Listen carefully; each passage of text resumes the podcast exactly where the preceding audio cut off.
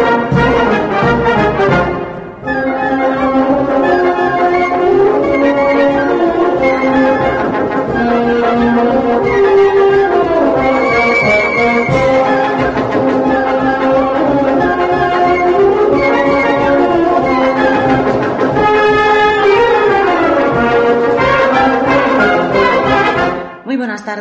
Queridos amigos de la Radio Vialba, os dice como siempre Dana Oprica. Mi invitada de hoy es alguien que no necesita ningún tipo de presentación.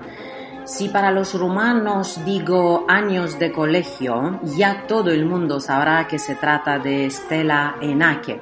Es un honor tenerla hoy aquí con nosotros. Bună ziua, dragi ascultători! Vă spune din nou astăzi Dana Oprica aici la Radio Vialba.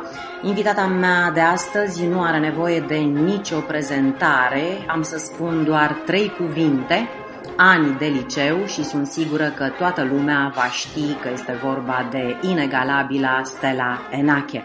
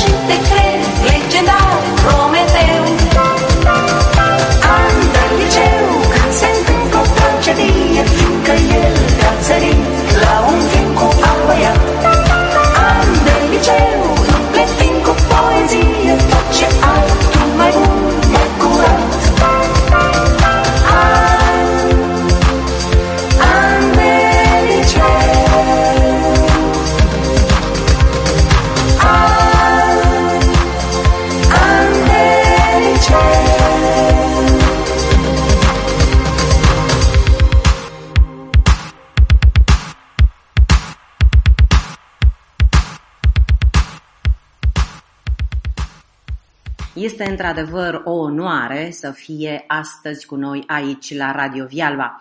Bună ziua, distinsă doamnă, și bine ați venit la emisiunea noastră! Bună ziua, bine v-am găsit, mulțumesc pentru invitație și pentru atâtea cuvinte superbe. Mulțumesc, măgulitoare!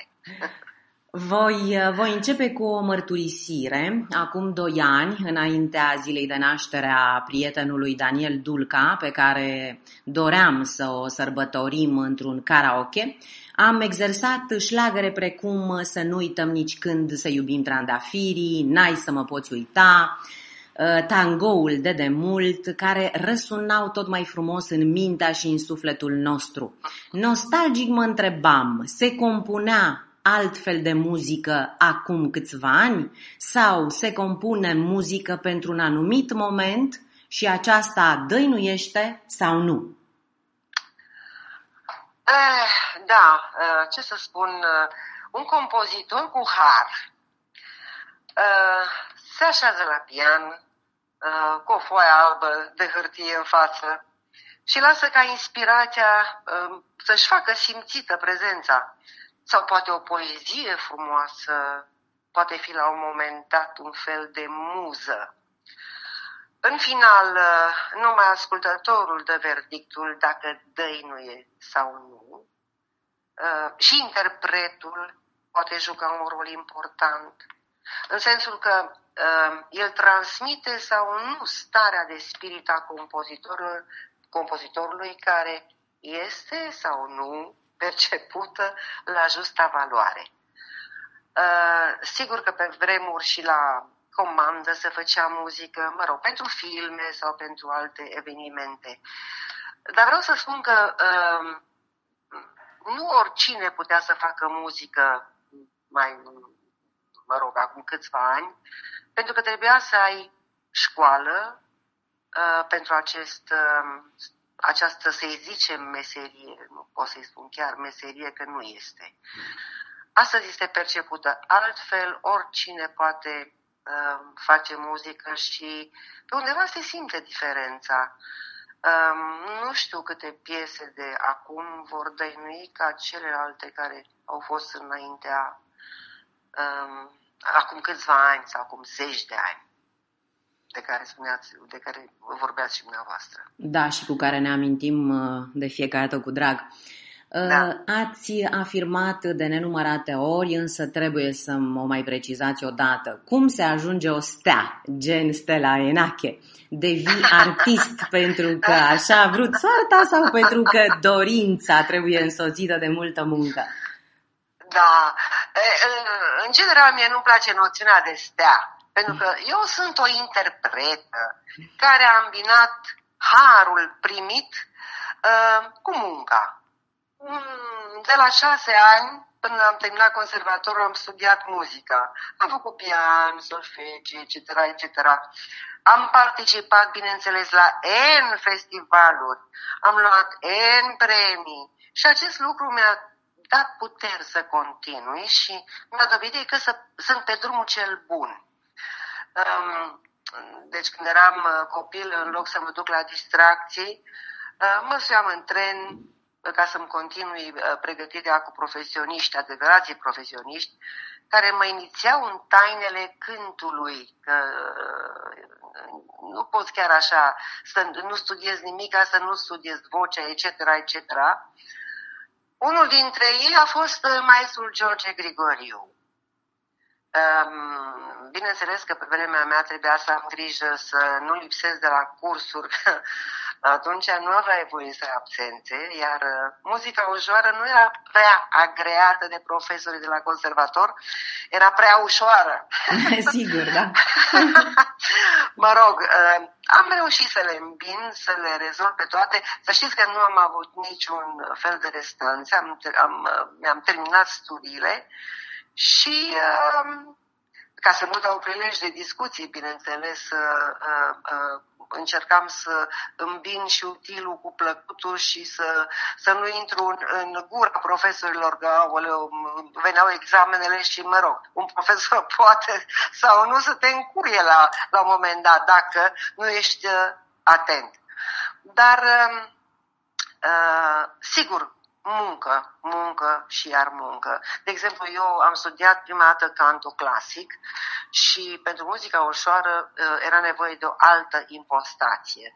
Pentru asta uh, și aveam un, un, un alt ambitus, uh, nu mă duceam prea mult în jos, mă duceam mai mult în sus, în sfârșit. Și atunci a trebuit să iau lecții de canto, speciale pentru muzica ușoară, Uh, deci nu e foarte, foarte... Pare ușor, dar nu e. Da, sigur, sigur, pentru că vedem, vedem ce înseamnă, câtă, câtă, câtă, mult, câtă, câtă muncă e în spatele unei Nu prea știe multă lume ce înseamnă uh, această muncă, pentru că a, această muncă nu se, nu se vede, ea se poate simți și se poate auzi. Dar, practic, uh, uh, cu diafragma, cu asta, cu respirația, cu, nu mai intru în amănunte care niciun sens, dar este, e vorba de muncă, da, într-adevăr. Așa, uh, din senin nu se întâmplă nimic. Uh, trebuie să pui osul la muncă și atunci culegi și roadele. Care au fost uh, cele mai frumoase momente din uh, viața profesională pe care le retrăiți cu drag mereu? E, sigur, unul din cele mai frumoase uh, momente a fost uh, premiul de la festivalul la Mamaia din 1971, care a confirmat, să zicem, uh, valoarea interpretării mele și uh, care a fost um, trambulina de lansare pe plan național. Eram în anul 4 și um, acel premiu mi-a deschis uh, porțile și radioului și a televiziunii. Uh, știu că mă duceam, vai de mine, făceam, plecam cu, cu trenul până în sfârșit am reușit să plec cu, cu avionul Bucure, uh, Cluj-București, eu, eu am fost studentă la Cluj. Uh, vă spuneam de radio și de televiziune că mi s-au deschis porțile. E, și acolo era tot un fel de, um, de muncă în sensul că nu puteai să intri în radio dacă nu uh, treceai prin anumite comisii. Um, era proba de microfon să vadă dacă vocea ta este fonică, dacă este bună pentru radio, dacă dicția este cât de cât nu cât de cât, dacă dicția este perfectă, ca ascultătorul să înțeleagă ce spui, dacă intonația este perfectă, pentru că așa cum cântai atunci, așa rămânea pe bandă. Um, nu ca astăzi, că sunt tot felul de aparate care corigează vocea și uh, devine perfectă. Nu. Acolo trebuia chiar să o ai perfectă ca să, ca să poți să uh, ca să poată să intre melodia în fonoteca radioului. La televiziune erau alte criterii. dacă arătai cât de cât bine, dacă erai decent... Vocea nu mai conta. și dacă treceai rampa. E, nu. Și dacă treceai rampa. Acolo. Deci astea sunt două, uh, radio și televiziunea, deci criteriile. Dar la, la radio era mult mai, uh, era mult mai strict decât la televiziune. Bine, că plecam cu marfa făcută de la radio, așa că uh, la televiziune era mai simplu, sigur. Uh, să arăt cât de cât și să, mm, și să fii decent pe vremea când eram uh, eu la televiziune. Decența era la mare căutare, să nu sari în ochi. Da. Pentru că au fost cazuri când anumite colegi au fost uh, interzise pe anum- pentru anumite criterii și din cauza unor anumite, anumitor lucruri. Da. Mm. Da. Stăm de vorbă cu Stella Enache, artista care nu mai are nevoie de nicio prezentare. Ce a însemnat Florin Bogardo pentru dumneavoastră? Florin Bogardo a însemnat totul pentru mine. În primul rând, Bărbatul care îmi plăcea uh, uh, ca fizic, vreau să spun, din momentul în care l-am văzut la televizor. L-am văzut la televizor și m-am îndrăgostit instant de el. Dar eu eram, eram uh, departe. El era București, iar eu nici nu știa că exist, iar eu eram în alte părți. Ori eram la Reșița, ori eram... Eu sunt bănățeancă de, de, de loc, ori eram la conservator la Cluj, așa că, așa. Uh, îmi plăcea și... Uh, cum compunea, îmi plăcea și cum interpreta. într-adevăr, compozițiile lui erau altfel decât a celorlalți colegi de breaslă. Ei, și, mă rog, a fost uh, fericitul moment când ne-am cunoscut și ne-am căsătorit și după aceea mi-a compus aproape exclusiv mie.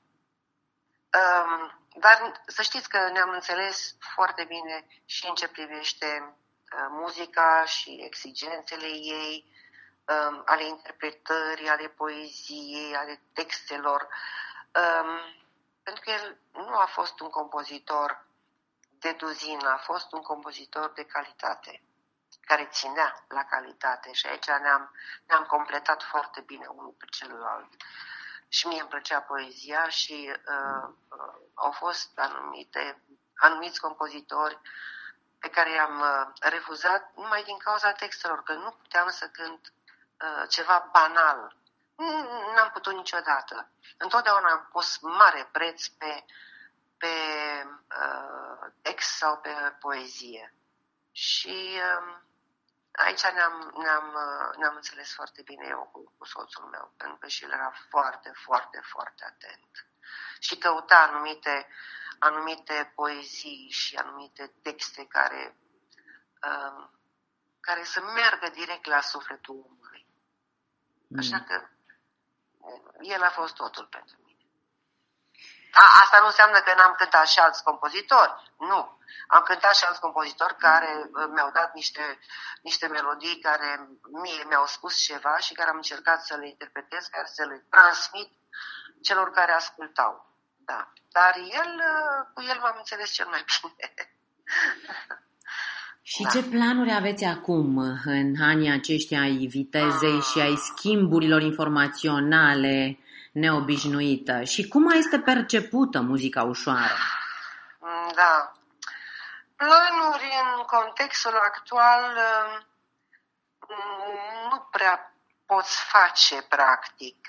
Mai filmezi pe aici, pe acolo, mai sunt mici uh, concerte cu foarte puțini oameni și e foarte, foarte ciudat când îi vezi cu mască și uh, distanțați. Nu eram obișnuiți altfel.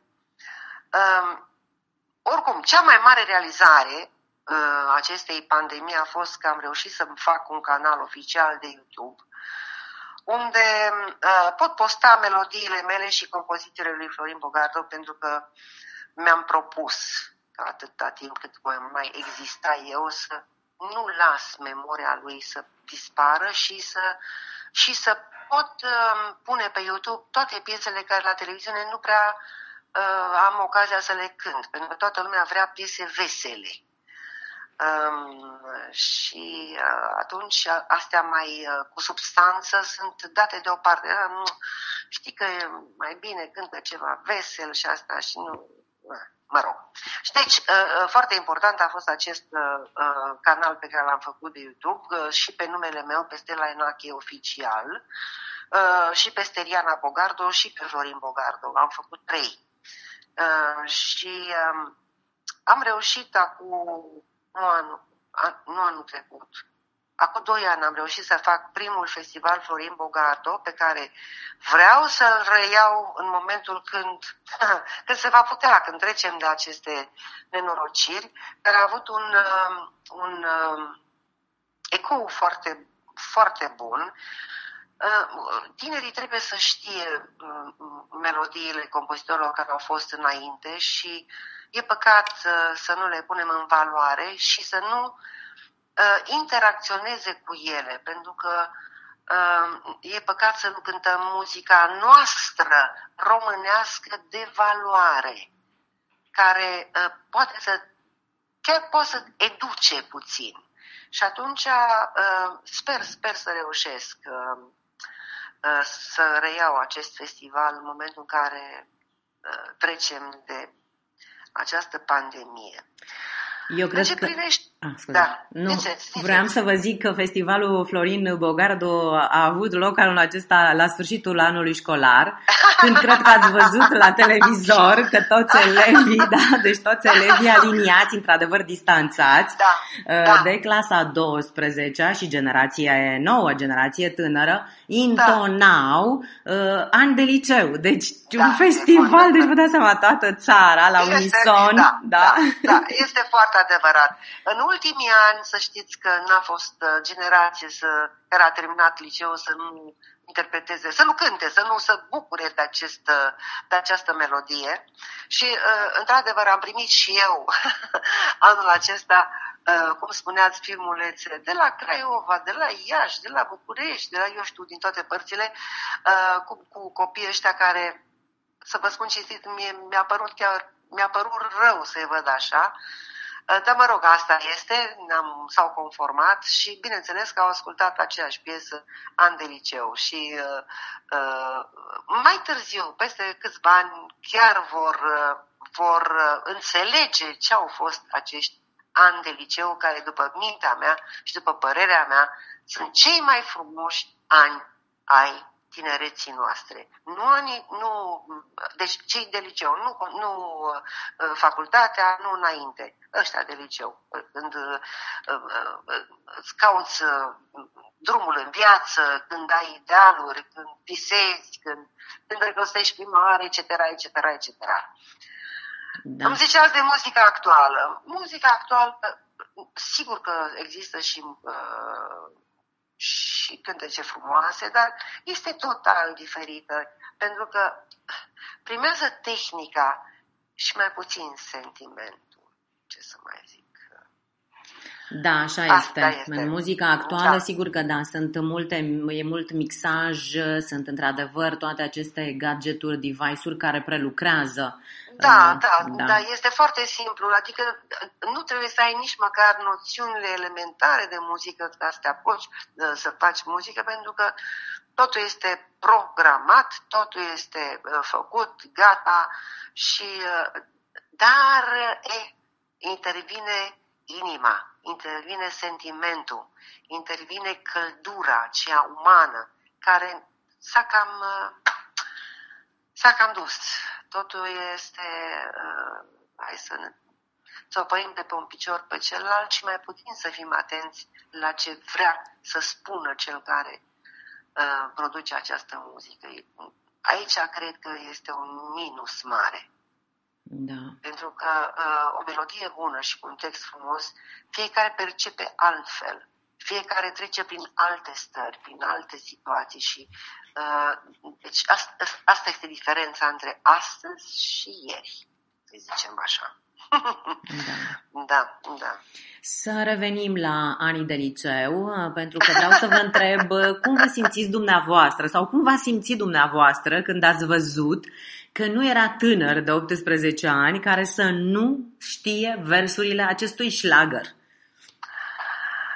Da, ce să spun, această piesă a avut un succes răsunător și de durată, pot să spun, iată, sunt 36 de ani de la lansarea uh, filmului. 36? 36. Uh, 80. Da, da, da, da, așa este, sigur. A, așa.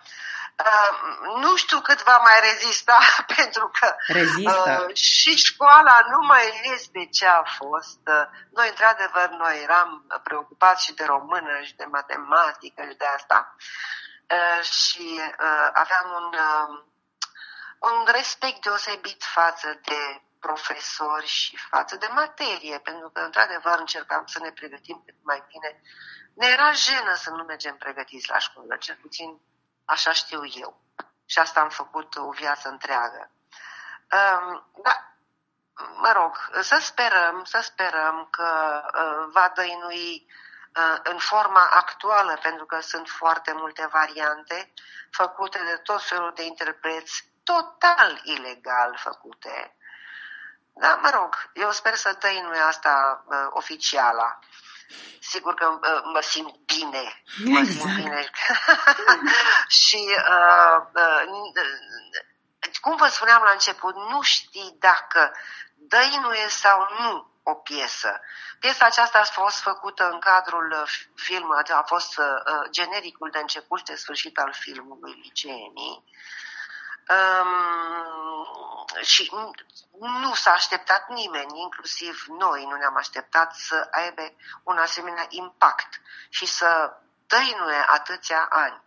Sigur că uh, îți face o deosebită plăcere și uh, te bucur când vezi că acești copii se regăsesc într-un fel, dar se regăsesc și pentru că este textul de așa natură cu matematică și cu uh, română și cu asta, că astea ne dureau pe noi, că nu venea și bacalaureatul și acolo trebuia să te pregătești foarte bine.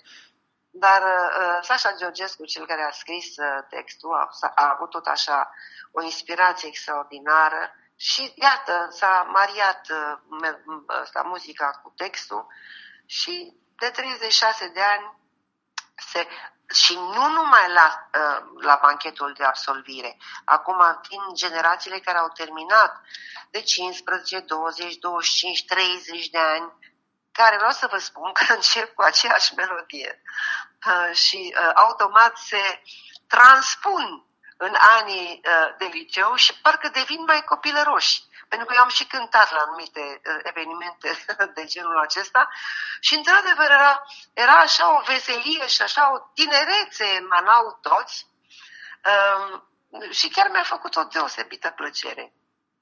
Ce să mai zic? Da, ne transformă, da. ne transformă cântecul acesta. Doamna da, ne transformă, da, da. Doamna Stalainache, se poate duce o viață normală între numeroase turnee?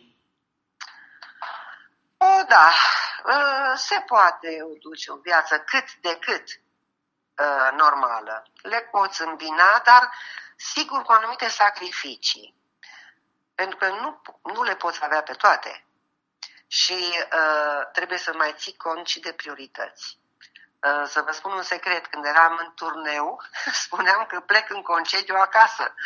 și, și invers, când eram acasă, ziceam că plec, în, plec, plec într-un așa zis concediu, pentru că uh, uh, sigur atunci când ești acasă și este și familia, sunt și un copii, sunt alte, alte lucruri, sunt alte priorități și nu prea mai ai timp de... Dar uh, n-a fost vară sau n-a fost... Uh, măcar o săptămână să nu-mi rup ca să, să mergem, în, să fim toți patru, să fim într-un concediu. Pentru că, mă rog, am, am îmbinat utilul cu plăcutul. Uh, dar strict, strict, strict, noțiunea de concediu uh, sau de vacanță nu prea am avut-o. Uh, și, mă rog, este, e loc de bine, de mai bine întotdeauna. Da, sigur că se poate, se pot îmbina aceste lucruri, dar uh, uh, greu, greu. Dar n-ai voie să renunți. Și eu n-am renunțat și uh, plecam cu ei, pentru că, uh, vedeți, copiii nu au niciun fel de vină. Ei, uh, cât au fost copii, copii nu știau ce înseamnă, ce sacrificii sunt, ce sacrificii faci ca să pleci și să te întorci și să uh, familia să fie familie și uh, meseria să fie meserie. Da, sigur, uh, se pot îmbina. Îmi pare, sigur că acum îmi pare rău că n-am stat mai mult, dar așa a fost să fie. Niciodată nu știi cum e mai bine în viață. Vrei să le faci pe toate, dar nu se poate. Nu se poate. Da, ă, ă, în general spun, spun cu mâna pe conștiință că am încercat să, să tin steagul sus și colo și colo. Da. Ați făcut un trio formidabil cu Fuego și Marina Florea. În cadrul acestui trio ați readus în conștiința publicului melodiile nemuritoare ale lui Florin Bogardo, strânse într-un minunat colaj. Continuă acest proiect? Da. Um, deci cu acest trio, cum îi ziceți, Fuego, Marina Florea și cu mine, am avut într-adevăr niște turnee foarte frumoase în toată țara. Um, și nu numai atât, am jucat două stagiuni complete cu casă închisă la Teatrul de la Pitești. La... Și um, în toate aceste locuri am readus în memoria spectatorilor numai muzica ușoară românească de calitate, dar să știți că nu numai a lui Florin Bogardo, ci a multor compozitori buni din țara noastră. Um, și ecoul a fost foarte, foarte frumos și lumea s-a bucurat foarte tare. Pentru că, într-adevăr, noi am avut o muzică bună și niște compozitori de excepție uh, pe care noi am uh, evocat în, în uh, acest spectacol al nostru. Um, deocamdată stăm și așteptăm vremuri mai bune um, și încercăm să vedem ce ne, rezolv, ce ne rezervă viitorul. Pentru că noi ne-am dorit să reluăm aceste turnee, dar deocamdată suntem legați de mâini și de picioare. Că nu putem să ne facem niciun fel de plan. Vedeți dumneavoastră că se schimbă de, de azi pe mâine. Nu vedeți și cu începerea anului școlar, săraci copii, nu mai știu ce, cum, online, online, ce mai departe. Același lucru se întâmplă și la noi. Avem voie, nu avem voie, jumătate de public, nejumătate, nu, să-l întreagă în niciun caz. Bine că acum de la 1 septembrie, mă rog, sperăm să ne reluăm și noi uh, uh, activitatea, dar nimeni nu știe nimic concret. Să sperăm, pentru că, într-adevăr, am avut o experiență foarte frumoasă și uh, spectacolul a fost de, uh, de succes. Uh, să sperăm, noi vrem, da. Acum trebuie să ne lase uh, autoritățile și pandemia. Ținem pumnii, ținem pumnii pentru asta. Da, da. Ați recomanda acest drum, această carieră uh, artistică unui tânăr talentat și ce calități ar trebui să aibă pe lângă voce și ureche muzicală? Of, e tare greu acum să dai uh, să dai sfaturi cuiva. Sunt foarte mulți copii talentați în țara noastră, drept să vă spun. Eu am fost în ultima perioadă în foarte multe jurii și, într-adevăr, sunt copii talentați. Um, și, um, și studioși, într-adevăr, au și voce, fac și uh, muzică cu profesori, cu nu știu ce. Pe mine mă doare un singur lucru, că Uh, după ce iau premii peste premii și uh, uh, diplome și nu știu ce, nu există o școală în continuare pentru ei. Un fel de, chiar un conserva, în cadrul conservatorului, să fie această secție de musical, să fie, să îmbine muzica cu, cu dansul, pentru că eu am văzut niște, niște spectacole în străinătate unde toate aceste, deci muzica cu dansul care se îmbină. Și uh, acest lucru a fost un vis al meu pe care nu l-am putut împlini pentru că n-am avut școala necesară de dans. Am avut școala de muzică, dar și aia cu totul diferită, pentru că eu făceam, cum vă spuneam, muzică clasică și muzica ușoară am făcut-o uh, în continuare cu oameni care erau axați pe această muzică și care știau ce să facă și ce să-mi ceară. Și am avut un norochior pentru că am dat de, de acești oameni. Ei, uh, degeaba ai diplome și ai uh, pocale și ai asta și ai profesor dacă nu ai unde să-ți etalezi după aceea talentul și să stai, să fii într-un colectiv care să, uh, să ducă calitatea pe scenă. Asta mă doare pe mine. Sigur că uh, îi încurajez să facă în continuare și tot sper ca cineva, cineva să, uh, să se gândească și la aceste talente. Cum vă spuneam, sunt foarte mulți oameni talentați, și fete și băieți, și îi vezi de la o poștă, în momentul în care el, copilul, vrea să facă treabă, uh, este îndrăgostit de muzică, și cealaltă categorie, când părinții vor să facă copilul lor muzică. Si. Și atunci se vede diferența, este o diferență ca de la cer la pământ. Da, sigur, da, da, da. Da, sunt uh, părinții care într-adevăr vor să, să atingă da, prin da. copiii lor ce probabil n-au atins ei sau da. Bravo, da. așa e, așa este. Și îi vezi de la o poștă, mai greu puțin să fie împiși de la spate ca să intre în scenă. Și sunt alții care, care te cuceresc de la prima ieșire a lor. Îi vezi că sunt hotărâți și, și sunt îndrăgostiți de ce fac.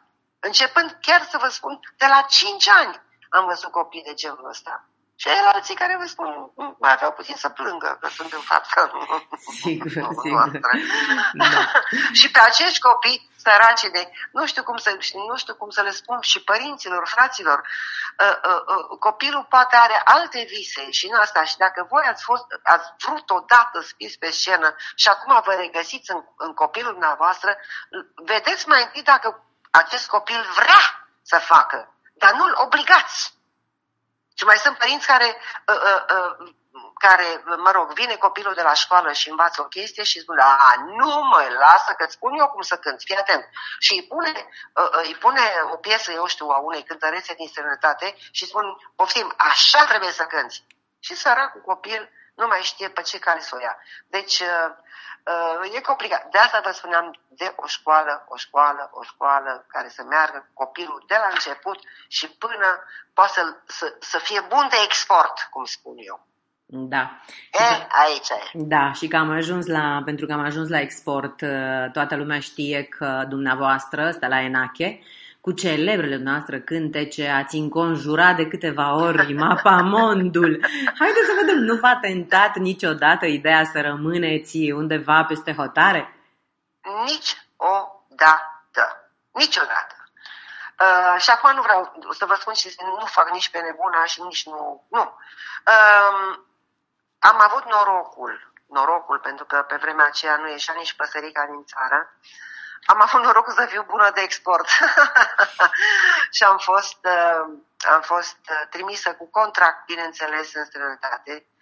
Um, acolo a trebuit să fac treabă bună, că altfel contractele se reînnoiau de fiecare dată, adică nu am avut contract pe viață cu nimeni.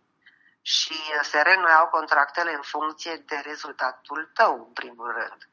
Am avut parte și de uh, colegi foarte buni, toți uh, conservatorii și foarte buni cititori de note și uh, băieți serioși și așa mai departe. Și am avut norocul să cânt cu alături de niște titani ai muzicii noastre, instrumentiști vreau să spun, de la care am învățat foarte multe. Pentru că uh, după ce am terminat conservator, mi-am dat seama că nu știu nimic. Uh, și abia după aceea am început să mă pregătesc într-adevăr pentru această latură a muzicii care era cu totul alta și cu totul alta. Deci, uh, uh, toată viața am încercat să învăț, toată viața am încercat să fiu alături de niște oameni care uh, aveau ce să-mi spună și am fost așa ca o sugativă și am, am, am absorbit tot ce se putea mai bun inclusiv de la colegii mei din sănătate, că am avut foarte mulți cântăreți lângă mine uh, din sănătate și am, de la fiecare am învățat câte ceva. Ori uh, uh,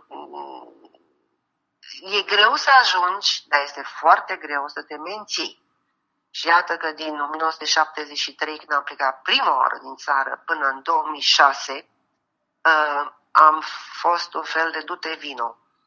Dar nu mi-a trecut niciodată prin minte să rămân în străinătate. Chiar în condițiile când, vă dați seama, în 73 până în 89 am avut în posibilități și puteam să puteam, dar nu, nu, au, au fost colegi de-ai mei care au rămas în sănătate, dar mie, eu n-am avut asta.